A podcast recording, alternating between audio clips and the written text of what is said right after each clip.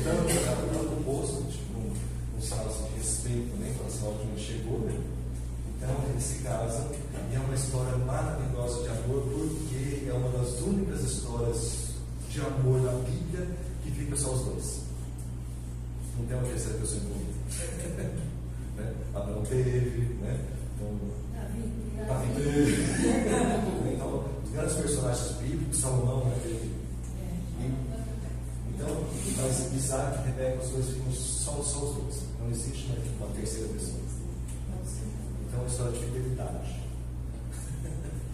É maravilhosa. Então, então, assim como vocês entenderem essa figura, que é tão rica, né? tão rica que no Antigo Testamento nos ensinar. E a própria palavra fala que tudo foi escrito aqui foi escrito para o nosso ensinamento. Eu fico triste às vezes de ver que às vezes as pessoas meio que deixam de lado o Antigo Testamento, é tão, tão perigoso, né? É. Tadinha de Sara, ela não conheceu nem a nora e nem o neto. Oi? A Sara não conheceu nem a nora e nem o neto. É porque é, Sara morreu. Sim, sim, Vai verdade. conhecer na hora. É. Tudo que você mostra. Daí, então nesse caso, Rebeca fica grávida. Né? Rebeca fica grávida. Depois ela é informada profecia de que dentro da barriga dela tem duas nações. Duas nações, imagina. Então, aquilo, então agora já está começando a formar as nações, né? Então agora as duas peças que estão na barriguinha dela já são, já são chamadas de nações. Dentro da tua barriga existem duas nações. Porque ela sentia que os dois brigavam muito dentro da barriga dela. Não se entendia. Tipo, mexia. E, ela, e alguém chega para ela e fala assim, olha, dentro da tua barriga tem duas nações. Muito bem, não. Né? Não interessa. E dito e feito. No parto nasce um casalzinho, um gêmeo, um par gêmeo, um casalzinho, um par gêmeo. Dois meninos. Nasce Isaú e Jacó.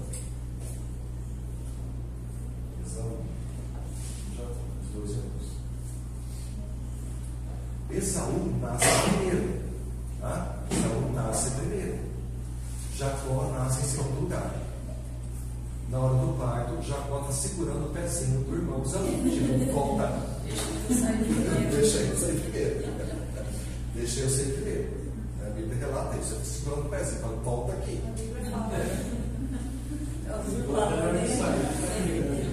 Já na saída já está brigando, né? Na estreia, na estreia já está brigando. A gente, a gente, por mais que explique, a gente não vai entender o peso que é ser um primogênito naquela época. Né? O primogênito tinha tudo. Ele era o primeiro que Deus mandou. Ele era a chance maior de tudo dar certo. Enfim, então todo, tudo que era de melhor era para o primogênito, sempre. Né? Então, é, ah, ainda que na nossa cultura ainda tem esse peso, ah, esse aqui é meu filho mais velho, né? meu neto mais velho, né? a gente sente sendo um, um ponto de, de orgulhozinho às vezes, mas nada se compara, nada se compara ao que era na cultura deles. Era algo extraordinário o primogênito. Era algo, era um selo de prosperidade, era um selo de bênção. Tá? Só que aqui no caso, quem tinha esse selo era Esaú. E os dois, eles não eram univitelinos, ou seja, eles eram diferentes um do outro. Não eram gêmeos idênticos. Tá? Por quê? Porque Esaú vai crescer, Esaú vai ser um rapaz forte, alto, ruivo, muito provavelmente. Adão era ruivo, e aqui nós temos outro, outro ruivo. Né? Caso, o povo que ele vai ter, mas sem entender que ele era ruivo. E aqui a gente já tem mais raquíticozinho, uma coisa mais mas moreninho, não é nada muito, nada muito guerreiro, vamos dizer assim. Né? Você vai cozinhar, pegar, escalando. O outro já não, já de, de batalha, de guerra. Vamos caçar, vamos fazer, vamos acontecer. De quem que pai gostava mais? Claro. O outro gostava de cozinhar cabanha. Né? Esse aqui não. Esse aqui era o filho tão forte, estava envenenado, enfim, né? Por que, que ele tinha pego? Exatamente causa da Constituição Cristã. Ele era um, ele era um imigrante muito forte.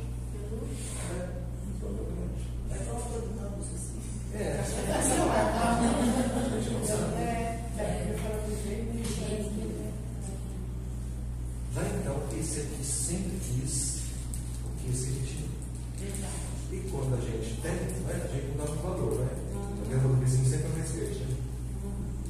Esse aqui tinha três peças, não dava muita bola. Esse aqui que não tinha, queria tudo que o irmão tinha. Não é isso? Existia a tradição ainda que, além de ter, não é isso? Quando o pai estivesse para falecer, ou estivesse até velhinho, o pai chamava os dois e confirmava isso no mundo espiritual. Falava assim, hoje no mundo espiritual eu estou passando para você essa bênção, isso, isso, isso e isso. Colocando a bênção de Deus sobre a sua vida. O pai fazia isso. Né? O judeu faz isso, os filhos até hoje. Né? É, eu sei que eu, muitos amigos meus trabalhavam na casa de judeus lá em Londres, eu não tive esse privilégio, porque trabalhei, fiz um trabalho eventual. Não, trabalhei sim, mas eles não eram, não eram religiosos. Né? É, e elas falavam que quando a criança estava na rua, na rua, em casa, brincando, o judeu ficava, mas esse menino é uma benção. Mas esse menino, ô oh, abençoado, vai, ô oh, abençoado, vai, vai, benção, passa por aqui. Chamava o filho de bênção o dia inteirinho. O dia inteirinho. Eles profetizavam bênção sobre, sobre o filho. Quando o menino chegava com 12, chega com 12 anos, eles fazem uma festa chamada Bar Mitzvah. O Bar Mitzvah transforma o menino em homem. Não tem adolescência, não tem juventude, não tem nada. As só essas duas fases, menino e homem. 12 anos marca a passagem do menino para homem. Acabou. Com 13 já é homem. Tá? E nessa festa do Bar Mitzvah, o pai abençoa o menino porque ele é homem. Veja a importância. Eu tenho um homem, eu tenho um varão. Está entendendo? Né? Intrinsecamente, um homem precisa da bênção do pai. É uma. Eu só estou falando, eu preciso, vocês homens também. A gente vai sempre buscar essa bênção do pai. A gente precisa desse homem, a gente precisa da bênção do pai. E o, judeu entendeu isso. Um homem que o pai abençoa, ele, ele é diferente. Né? Ele cresce mais, ele tem mais segurança, ele tem mais firmeza, ele sabe que atrás dele tem um pai que vai proteger. Do bom sentido. Né? Não proteger, protegendo, é, estragando os filhos hoje em. Né? Saber que um pai forte é? E a figura paterna para um homem é muito importante. E o judeu entende isso. No caso aqui, o pai só tinha olhos para Esaú. Mas Jacó que queria. Né? Então, o que, o, qual que é a linha? O que vai diferenciar um do outro? É, é, espiritualmente falando. Qual que Deus vai achar mais interessante? Aquele que tem tudo e não dá bola, ou aquele que não tem, está querendo como se fosse o ar que ele precisa para respirar? Não é? Deus fala assim: é, moleque, eu tenho certeza que eu vou puxar minha descendência, porque o que eu quero está em você. Essa gana das coisas que faz, eu quero, eu quero, eu preciso. Né?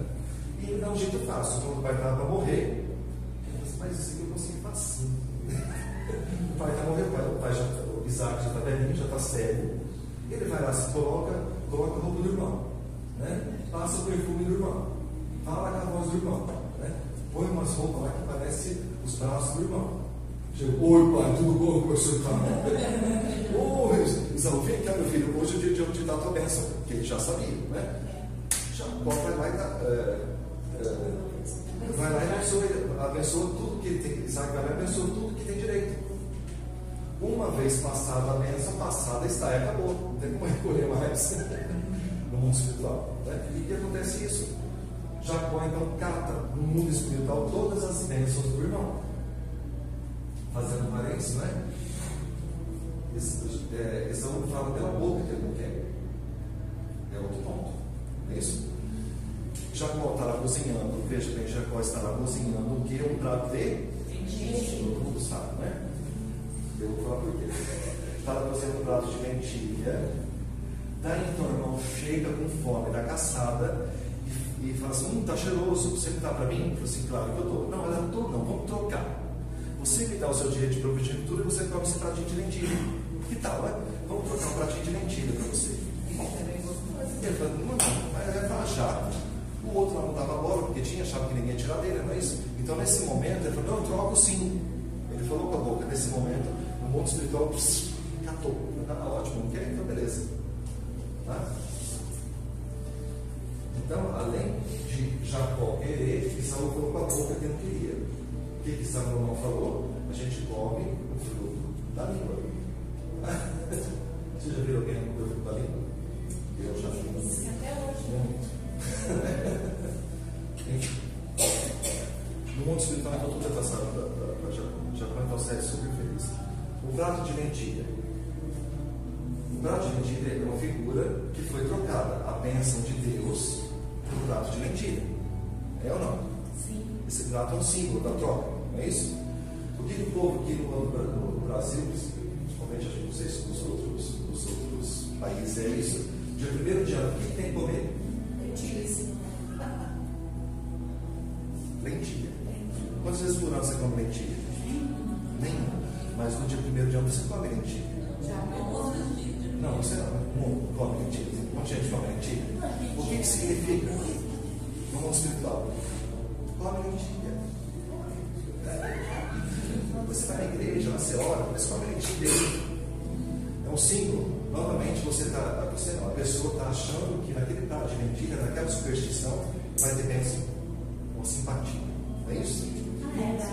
Simpatia, você chama isso? É uma troca. O capeta é esperto, o capeta é esperto.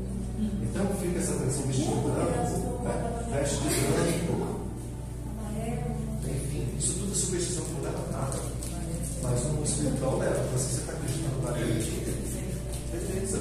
Então.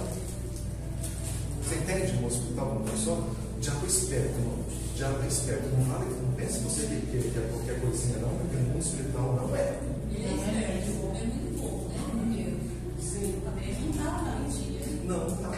Não tá, mas a troca, a troca acaba. E no primeiro dia, então, as pessoas, as pessoas têm esse costume de, trocar. Tipo assim, nesse prato de lentilha vai me dar alguma coisa. Não vai. Você está entendendo? É o símbolo, né? Então nada é por acaso. Jacó, Jacó, então, de posse dessas bênçãos espirituais, é só o que ele tinha. Né? Agora ele foi um furioso atrás dele, porque depois Isaú vai receber a bênção do pai, e o pai fala assim: Filho, mas você já teve aqui, eu já passei as bênçãos para você. Ele disse: Não, pai, não tive não. Você teve sim. Disse, então já sei quem teve. então já sei quem teve. Foi o outro filho, né? Ele queria. Né? Então Isaú ficou muito bravo. Ele falou assim: Pai, não sobrou nada para mim. Não sobrou sim, filho, vamos te abençoar também. Né? Restinho. restinho. Então, Deus. ah, Isaac também abençoou Esaú. Ah, mas a grande bênção foi Jacó. A mãe chega, Rebeca chega para Esaú e fala assim: querido filho, agora pega essa é come, porque eu vai te matar. Já tinha uma música antiga, agora então você, você usurpou ele, né? agora a coisa vai ficar feia, você pode. Eu falei assim: mãe, mas para onde que eu vou? Assim: de onde eu saí, meu filho? Né? Lá, de, lá, de lá onde ele sempre buscou, lá ele tem meus parentes, vou escrever uma cartinha para o meu Labão, né? que meu parente já tinha recebido em casa. Ela falou, mas tão bonzinho para você, só que não. só que não. Eu não sabia, né? O tempo passou e ele não foi, foi esse lança no deserto, sozinho. Não deu, esse não deu tempo de preparar nada. Deve ter catado algumas coisinhas só em cima do mesmo correndo. Né? E ele se lança no deserto novamente, ele vai subir agora 350, 400 quilômetros. 350, 400 quilômetros rumo a essa, a esse lugar em Arã, onde ele vai ser brigado. Porque não podia ser brigado Deus pela Deus, ele seria morto. Né? Os povos, os povos endemoniados em volta. Né? E tinha toda a proteção de Deus. Então Deus agora vai começar a tratar com o Jacózinho. Né? Você está com a minha bênção, você tem, você tem o que eu quero, né? então a gente vai conversar. Ver se você vai contar mais coisas dos outros que você gosta. Né? Então, Jacó, então, ele, ele se lança no deserto rumo a, a, a, a, a, a lá em Gozado, na região de Arã. E para encerrar, só vou, só vou um fato que aconteceu com ele. Né? Esse menino, então, ele chega num lugar, uma montanha, e ele deita, cansado. ok? Ele deita cansado. E a Bíblia deixa claro o que ele faz. Ele pega uma rocha, coloca a cabeça na rocha e dorme. Que montanha era essa? Moriá. Que montanha era essa? Aonde o pai foi levado para ser sacrificado, na mesma montanha. Então, duas vezes essa montanha passa a ser sagrada para o judeu e que está para nós também. Sagrada no sentido que um cristão tem uma coisa sagrada, né? Não ser Jesus Cristo faz. Ela é um lugar muito importante. Então, aí ele deita nesse lugar. Ele deita nesse lugar. E a Bíblia deixa claro: teve uma rocha que fez de travesseiro. Por que, que a Bíblia relataria isso? deitou, pronto, deitou, de qualquer jeito, deitou, deitou, deitou, pôs, né? Mas a Bíblia deixa claro que ele pôs uma rocha e pôs a cabeça na rocha. No nosso dia, Jesus. Exatamente. Toda vez que se ouvir falar em rocha na Bíblia, você fica esperto. Né? Está falando de Jesus. Está falando de Jesus. Fala, é, Isaías fala, Isaías, né? Fala assim, não, outra rocha que eu conheço. Toda vez que você, que você ouvir falar de rocha, preste atenção, porque Jesus está tá, tá embutido na história. Ele deita a cabeça na rocha e nesse lugar ele tem um sonho. Né? Ele tem um sonho. Ele sonha com o quê?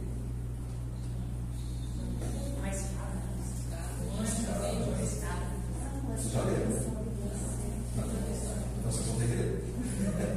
Fundamental, mas não fique só naquilo que eu falo, não fique só na apostila, vocês têm que palavra. Tá? É fundamental.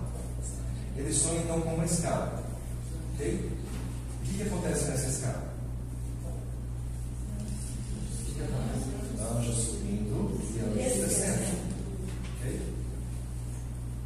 Quando ele acorda, ele fala assim, lembra-se, satisfeito com sono, e fala assim, é, realmente Deus está nesse lugar e eu não sabia.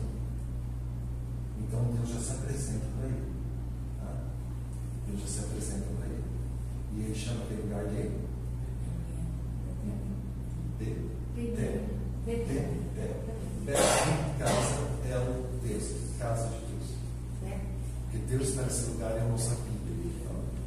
Então Deus vai começar a tratar com ele. Então Deus vai ter essa visão, essa escada, com o anjo subindo e descendo, subindo e descendo, subindo e descendo, e ele com a cabeça na rocha. Agora o que eu vou falar, vocês não precisam acreditar, aceitar, vocês não precisam aceitar que é uma ideia minha, é uma ideia minha, toda vez que a ideia é minha, eu já vi isso em algum lugar também, não é só minha. Mas não, não é bíblico, não está na Bíblia, mas vocês aceitem se quiserem. Então, o que é essa escada? Porque isso me entregou demais. O que, que significa? O que, significa essa escada? Com o anjo subindo e descendo? É um lugar que ele ascenderia a Deus? Talvez. Né? Mas na minha opinião, na minha opinião, o que ele vê é um DNA humano gigantesco. Parece muito. Parece muito. Ele vê DNA gigantesco que sobe até os céus, com anjos subindo e descendo nesse DNA. DNA de quê? De um sangue puro. Um sangue da rocha. Um sangue de Exatamente. Ele vê esse DNA. Ele vê, ele fala assim, isso é muito demais. Por quê? Porque o DNA dele está estragado, o DNA dele está podre. O DNA de todo mundo está. Aqui na... Deixa eu colocar a frase séria. O DNA nosso é o DNA cozido no pecado.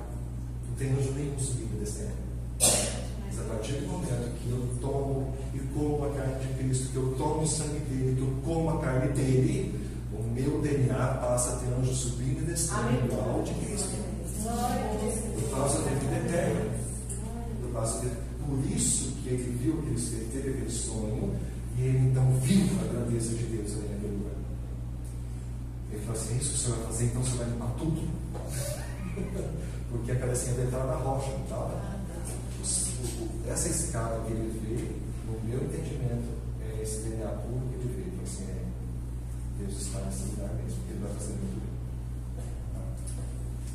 Por isso que Jesus deixou claro: diz aquele, repetindo, aquele que não tomar meu sangue não beber da minha carne, não comer da minha carne, não tem parte comigo. Porque é na carne dele, é no sangue dele que está o DNA dele. E a partir do momento que eu tomo esse sangue, que eu como essa carne, o meu DNA passa a ser outro. Eu passo da, da, da condição de criatura de Deus, uma criatura podre, para filho de Deus.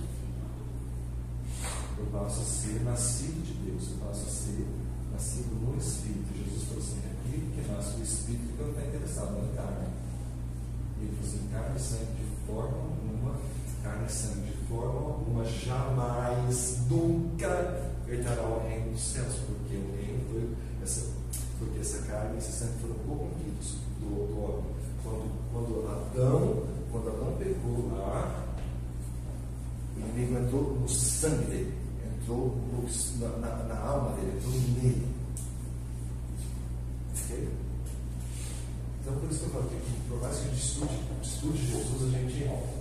Olha, tem hora que a gente pega o fôlego que ele fez. Realmente, muito, muito grande, muito grande, muito grande. Muito. A gente tem noção do buraco que ele falou a gente. Tem esse né? É. Isso.